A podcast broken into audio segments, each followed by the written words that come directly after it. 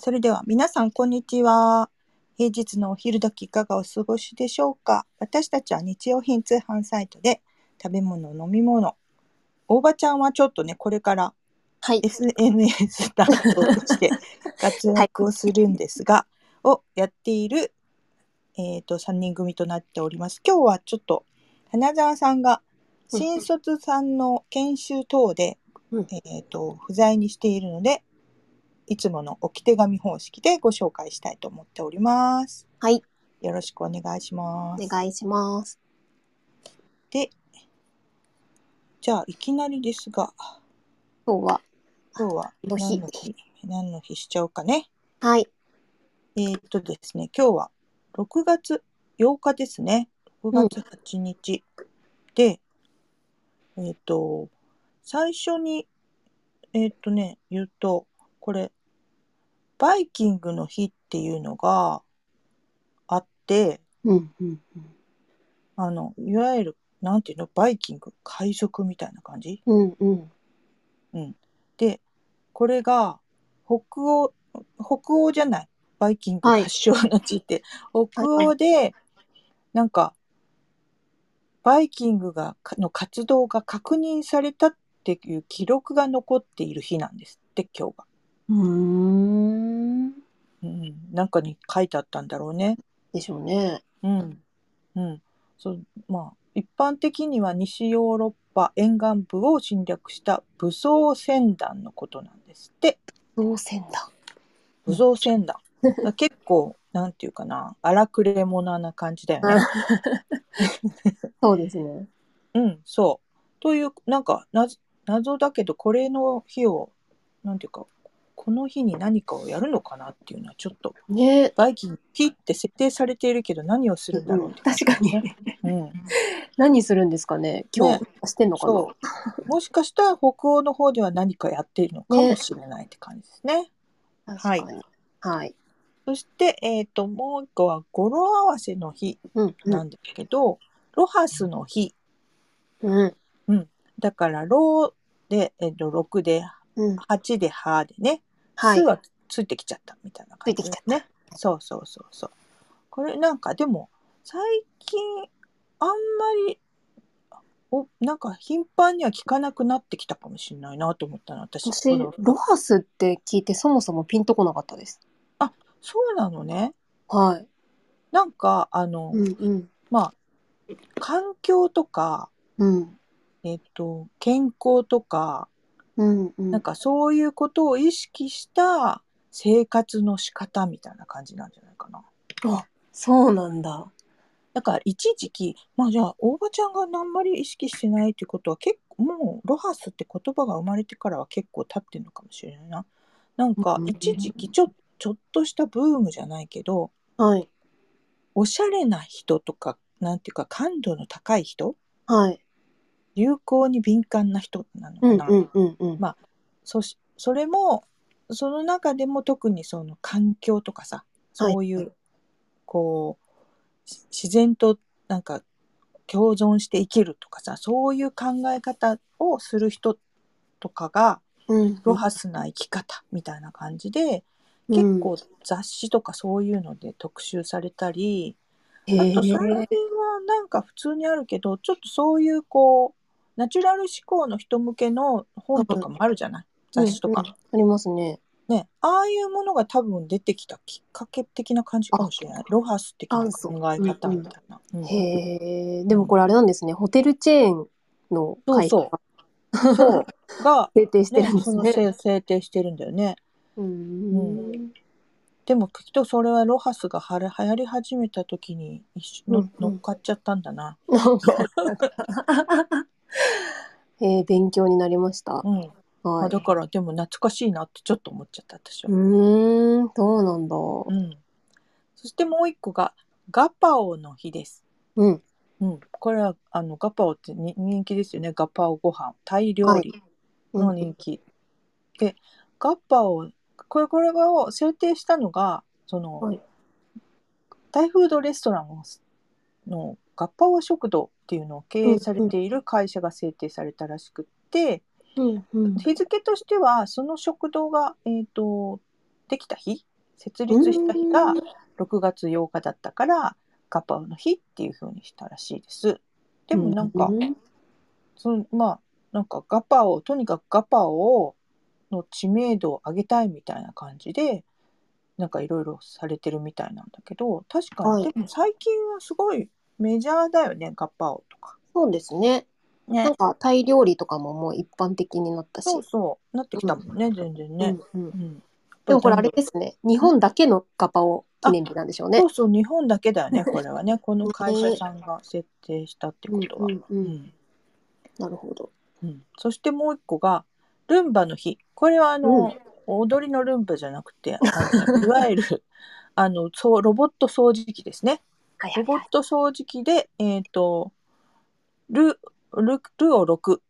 うんを、うんをゼロって呼んだんだねでおーはで8だから608で、えー、と6月8日ルンバの日っていうふうにしたんですって。なるほど。うーんこれもでももうなんか普通にね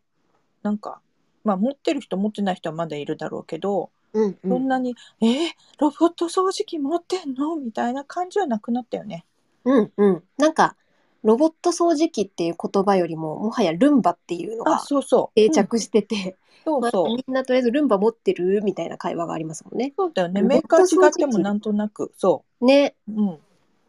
もう普通な感じになってますよねすごいねでも浸ね。透力。う戦ん。闘力すごいね、本当に。最近は相当進化してるっぽいもんね、なんか。ねえ、なんかついていけないですね。ね、本 当。なんかゴミ、ゴミを、本体のゴミを別の、なんか、あの、ツールで吸い取るから、うんその、本体のゴミ取りは必要ないとかね。ああ、その手間が減るってことですこかのね。手間がどんどん減ってるんだ。うんうんすすごいね、なんか。ごいですよね。ね。うん。そして最後が、えっと、謎ですが、これはローションパックの日です。いわゆる、おーなんていうのか、あの、スキンケアのためのね、ローションパック。で、これは、あの、もう、あの、亡くなりましたけど、有名な美白の伝道師と言われた、佐伯千鶴先生がですね、あの、はい提唱されたそうですよ。あの、うん佐伯千鶴さんはあのいわゆるローションパックだからえっ、となんていうのこうローションをコットンにし染み込ませて、うんうんまあ、お肌にのせてこうそういうのでお肌を保湿しましょうみたいなそこら辺をすごくこう提唱された人なんだよね。パックするってのが今もう定番ですけど、うんなんかそれを提唱した方ってことなんですかね。そうそうそうなんかこの方がすごくこうお肌のためにはそういうのがいい保湿が大事みたいなことを提唱されたんだよね。ねでこれはローションパックだから6と8って感お、じね。わかりやすいですわ、ね。かりやすい ね。あということで今日もいろいろ今日はバリエーションが結構いろいろありましたね。そうですね。うん、ということでじゃはあ今日はまあ不在ということ でい。金沢さんの置き手紙からいきましょうか。はい。じゃあ私、置き手紙読みますね。はーい。はい。えっと、花沢さんは、今日のガパオの日に絡めて、山盛さんのジャスミンライスという商品をご紹介させていただきます。で、検索できる方は、全部カタカナで、山盛ジャスミンライスで検索すると出てくるそうです。うんはい。で、推しポイントですけど、まあ、ガパオの日ということで、最初は山森さんのタイクックシリーズのガパオの元をご紹介しようと思ったのですが、うんそういえばタイクックシリーズは以前、カオマンガイの元をご紹介したぞと思い、その時にガパオの話もちらっとした記憶があるので、今日はご飯の方をご紹介したいと思いますと。うん確かに話ありましたよね。ガパオもあるよあったあったみたいな。うんそうんんはい。でそれもおすすめだけど、えー今日ご紹介するのはジャスミンライスということですと。はい。で実際にタイ料理屋さんなどでガパオを注文すると、細長いタイ米のご飯で提供されることが多いですよね。うん。うん。ジャスミンライスというのは、タイ米の最高級品のことで、タイ語で香り米っていうんですかね。香りの米っうんうんうんうてん香り米という意味のカオホンマリと呼ばれているそうです。うんうんううんんうんうん、甘く洗練された香りがするのが特徴で食べると上品な甘さを感じると言われていますと。はい、で、まあ、言われているっっていうふうに書いたのは、うん実際に私はガパオやグリーンカレーなど辛いものをかけて食べることが多いので甘さを実感しながら食べたことがなかったからなんですけれどなるも、ほど。ううんん。次回食べる時はぜひ意識しながら食べてみたいなと思いましたと。うん、クラブハウスでお話しするよう、うんあお話しするように情報収集してると新たな気づきが生まれてまた食べたくなっちゃうって書いてます ね。そうねでも確かにそれはあるね。うんうんううんん、気づかなかったところですもんねこの甘さそうっていそううもそのうそうそうそうそうそう。意識しないと分かんなかったりするからね私もでもあんま感じたことないかもしれないですね。あんま上品な甘さみたいなのって。どうなんだそろうね。う。うん。うん、そこまでそこまでは確かに。なんか、ねジャスミンライスだと刺激の方がなんか一緒に食べるものが結構刺激的なものが多いから負け、負けちゃってんのかもしれないですね。かもしれない。うんはい。でさて、そんな最高級米のジャスミンライスを手軽にレンジで2分で用意できちゃうのが、この山森さんのジャスミンライスですと。うんうんお家でガパを、お家でグリーンカレーをするときに、ご飯をお手軽、簡単にランクアップしてくれて、まさに旅行気分、お店気分味わえるので、とってもおすすめですよ。ぜひ皆さんも試してみてくださいということでした。おーこんなのが売ってんだね、でもね。ねえ、だからうんまあ、なんだろう。ガパオの素とか、うんうんなんかそういうタイ料理とかそっち系のものを食べるときに、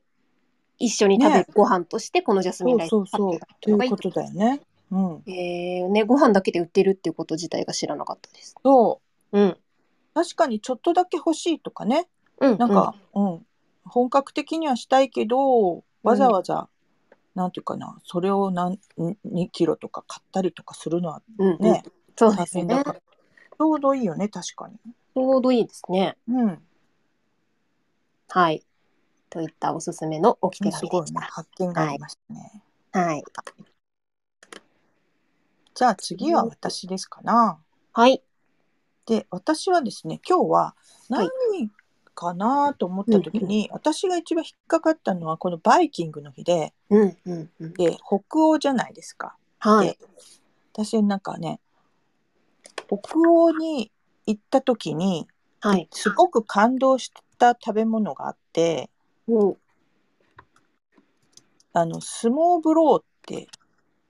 スモーブロスモープローブローだよねスモーブローって何のことかわかるかしらー。え、全然わかんないです。えっとね端的に言うとオープンサンドなのよ。ほう。パンの上にはえっい。となんかパンとパンで挟まないでパンの上にいろんなものがおお、なるほ食材が乗ど。ってるみたいなはい、はい、はい。おしゃれですね。なんか写真調べたら、そおうしゃそうれな写真がいっぱい出おてくしる。ゃれなのよおしゃれなのこれめちゃめち ゃあ、スモーブローって言うんですか、これ。そうな初めのて知ったこれはね実を言うと私が出張でですねはい。えっとデンマークに行った時にうん、おしゃれえっ。と、お昼、打ち合わせのを兼ねたお昼、お昼ご飯で、はい。でもね、もう北北欧の人はみんなね、もうおしゃれなのよ、生き方っ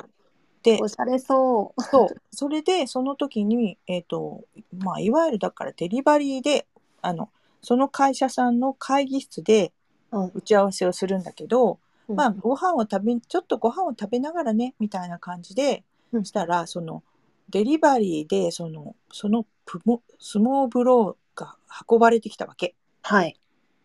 で、なおかつ、その、なんていうか、会社の中なのに、こう、おしゃれなナプキンとか、うん、うんカトラリーとか、テーブルセッティングもされるわけよ。それ もすごいその会社のね、おじさんたちとかがセッティングをしてくれたりするわけ。はでも、この感動しまくっちゃったわけ。その、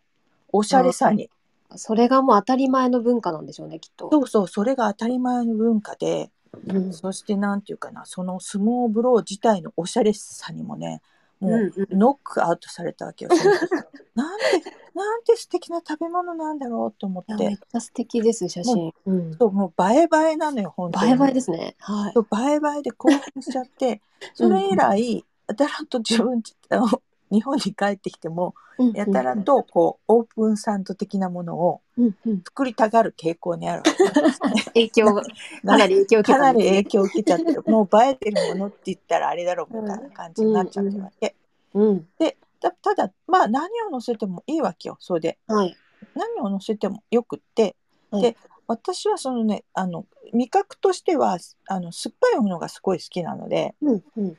でその時にこうあの常備していていつでもこういうオープンサンドとかそういうものの具材になるものを用意しておきたいと思う時にうんピクルスとかそういうものあったらいいなとうんうんうん。思っていてピクルスとかも、まあ、作ったりとかいろいろしてたんだけどはい。その時にこのザワークラフトなをねうんうんう今ん。日ご紹介するのはこの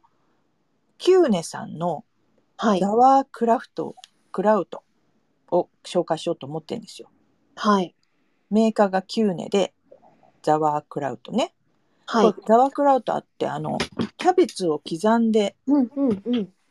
ちょっと塩塩漬けしてうん。美味しいであすのよね自。然発酵させてねだからちょっとこう酸っぱめなんだよね。はでい。よくなんかドイツドイツ料理とかだとよくハムとかソーセージとかねそういうお肉料理の付け合わせについてるんだけど確かに。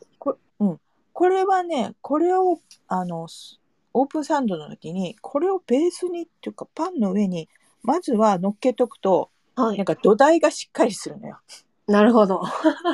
いろんなものを乗せる時にうんうんうん。いきなりなんかあのレタスとかそういうのだとうんなん。か結構ぐらついちゃってなんか確かに。そう。そこがね、このザワークラウトさんを乗せておくと、はい。もう土台がしっかりするから、その上にいろんなものを乗せてもね、あの安心、びくともしないって感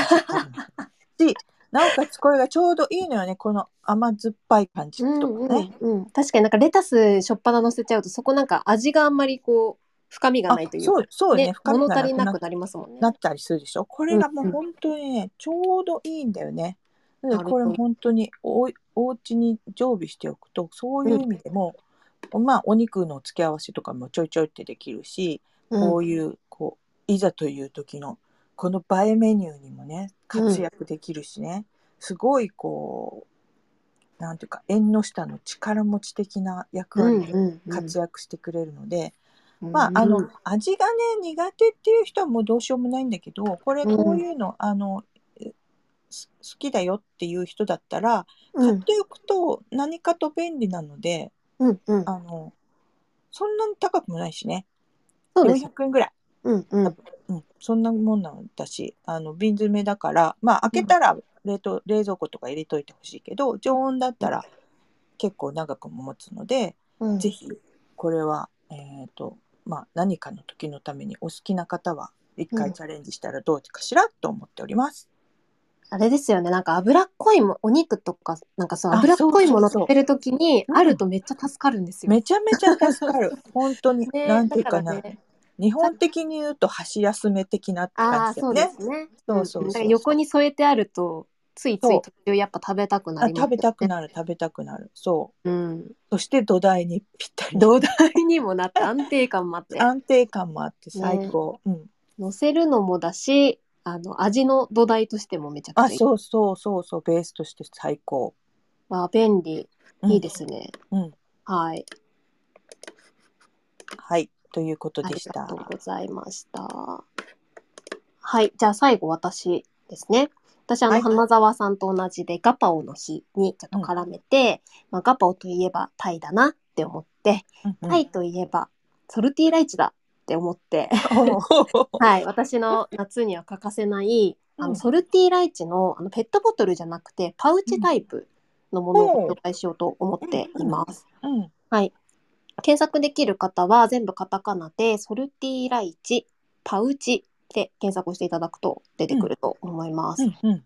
これなんかまた調べたら、ソルティーライチって発売からあの今年の7月で10周年なんですって。もう10周年になるんだすごいね。そなうんでかも確かに、うん私大学1年生ぐらいの時に出てきて、うんみんな飲んでたんですよこれこれでも衝撃だったよねで出 そうた時。うんそうなんですよ出てきた時やたら流行ってみんな飲んでたなって記憶があったんで、あうんもうこれから10年経ったんだっていうふうに思いつ つはいあのーこのキリンビバレッジさんの「世界のキッチンから」っていうシリーズって、うんこのソルティライチ以外にも今まで結構いろんな種類が発売されてたんですけど、うんうんうんそうなんか基本的に期間限定だったりとかそんなにこうなんだろうずーっと長く売ってるみたいなものって他にあんまなくてうん本当にこのソルティライチが唯一ほんなんだずっと発売ずっと売っている商品うんですよね。うんうん、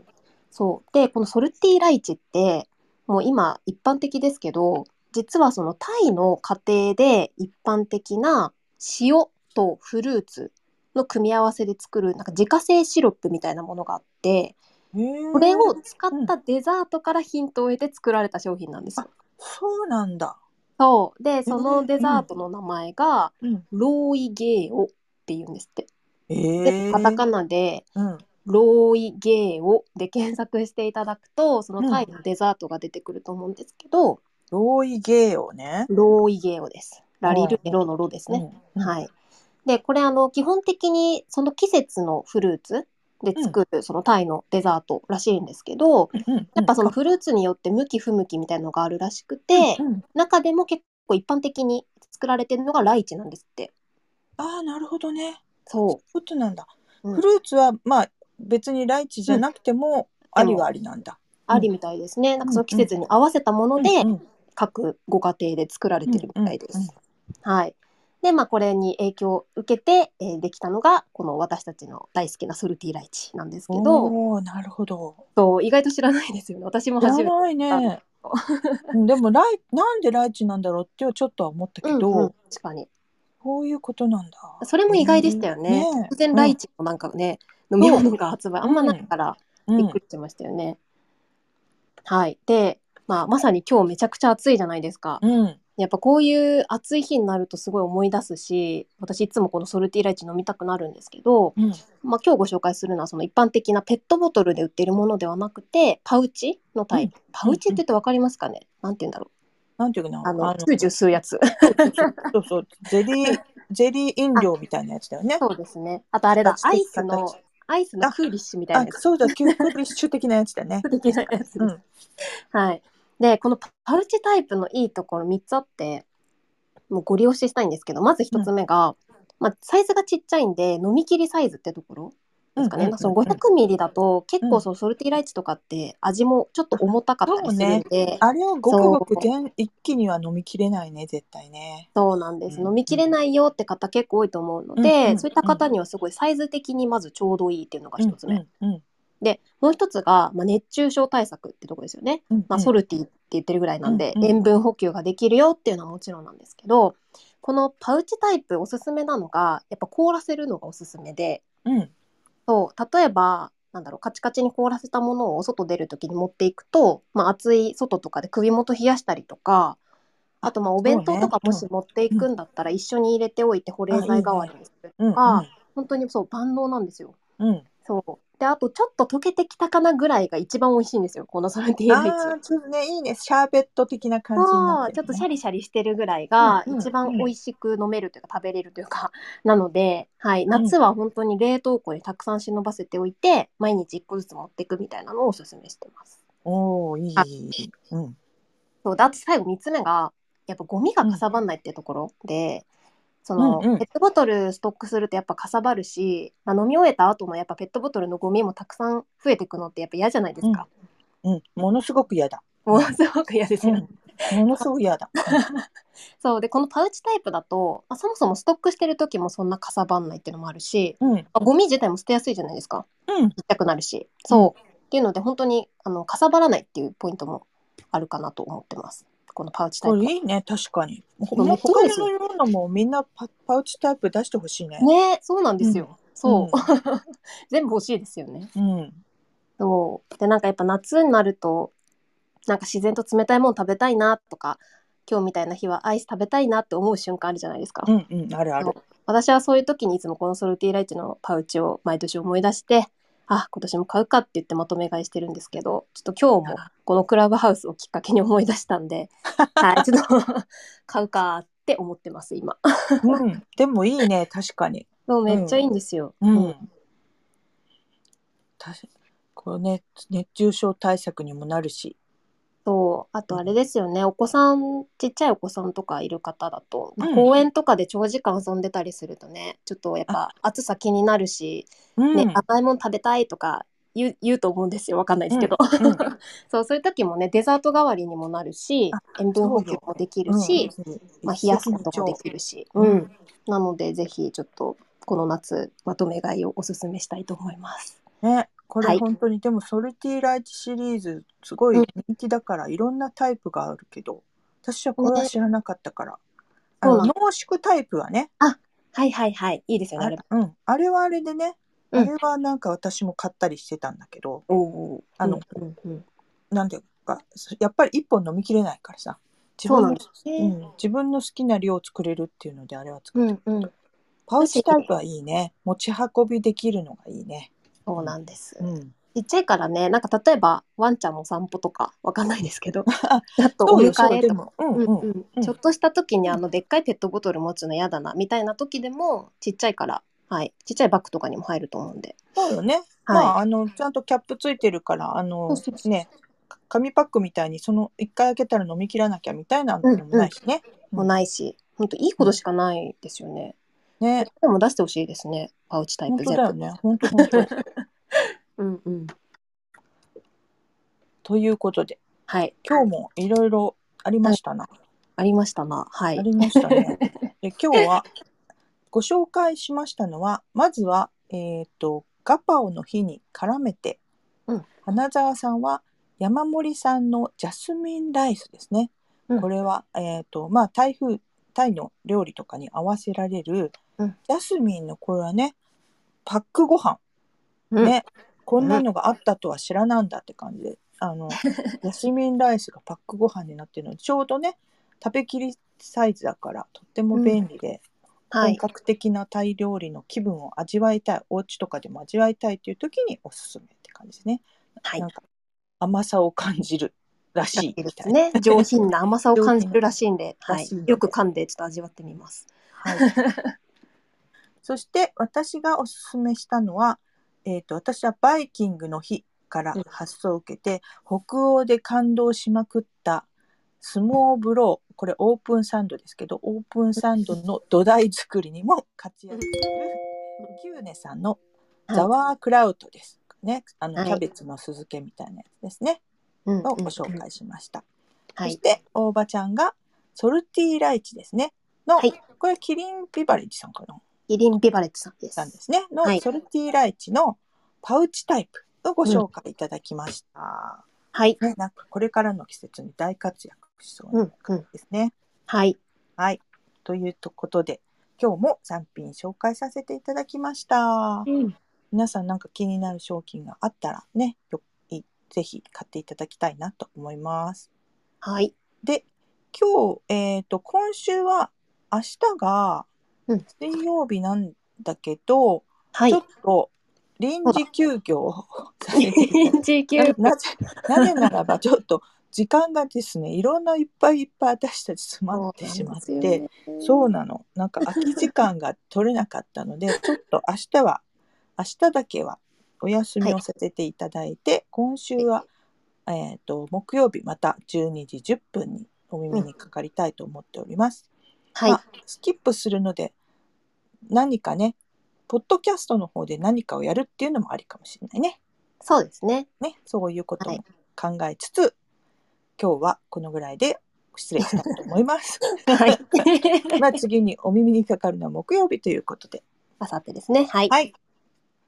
それでは本日もありがとうございました。はい。ありがとうございました。はい失礼します。失礼します。